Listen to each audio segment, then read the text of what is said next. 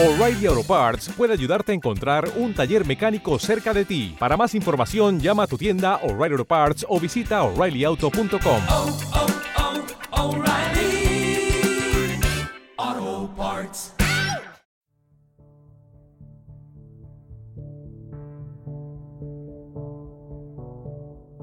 Bienvenidas y bienvenidos a Buscadores de Sentido.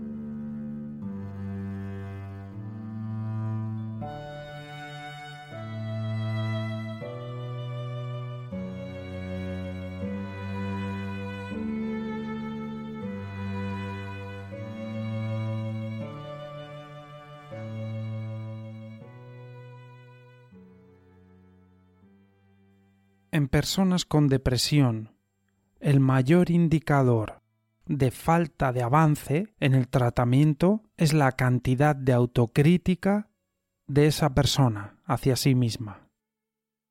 Esto podríamos pensar que aplica a personas solo con depresión, pero creo que nos aplica a todos. Si lo aplicamos a la generalidad de los seres humanos, el mayor indicador de la falta de avance de una persona es la cantidad de autocrítica que hace. Y cuando hablamos de autocrítica, por supuesto, nos referimos a una autocrítica destructiva. La autocrítica constructiva es un darse cuenta y un cambiar lo que hay que hacer. La autocrítica que rumia es la destructiva. La mayor parte de lo que nosotros llamamos autocrítica es destructiva, porque lo otro simplemente es cambiar de rumbo. Ha pasado algo, veo que puedo hacer y lo hago. No hay autocrítica, es autoobservación. No sé si te gusta el deporte, has visto alguna vez en los deportes individuales se ve muy claramente y se puede ver en algunos tenistas en algún momento empiezan a hablar con ellos mismos, las cosas no funcionan y se destruyen mentalmente. Hasta tal punto que en ocasiones se empiezan a dar raquetazos, se destruyen mentalmente.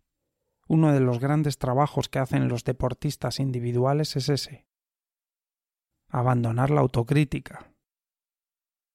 ¿Y qué pasa? Que tenemos un, una suerte de pensamiento social que dice que la autocrítica es la que hace que seamos fuertes y cambiemos.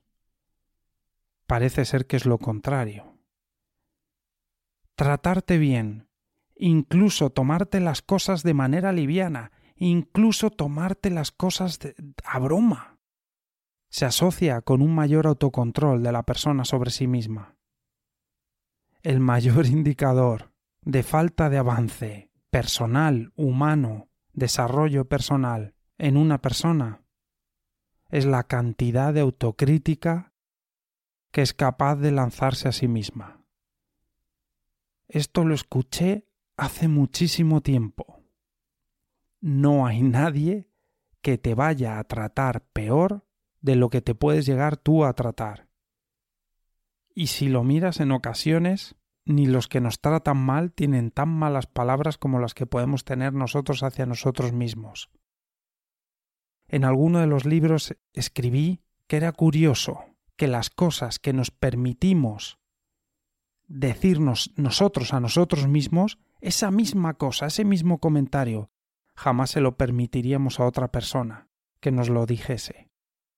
Le diríamos ¿qué te has creído? Tú no me vas a hablar así. Pero uno a sí mismo sí se lo dice. En cuanto no hay esa autocrítica, en cuanto hay hacer, estar con lo que hay, aprender de lo que hay, aprender de lo que uno ha vivido, y seguir adelante, vivir el momento, seguir adelante con lo que hay, en cuanto uno vive así, abandona la autocrítica como manera de evadirse, como manera de autojustificarse, como manera de autocastigarse, uno empieza a avanzar, o uno avanza bastante más rápido. Soy un poco pesado, pero lo repetiré por tercera vez. El mayor indicador de falta de avance de una persona en su desarrollo humano viene marcado por la cantidad de autocrítica que se lanza a sí misma.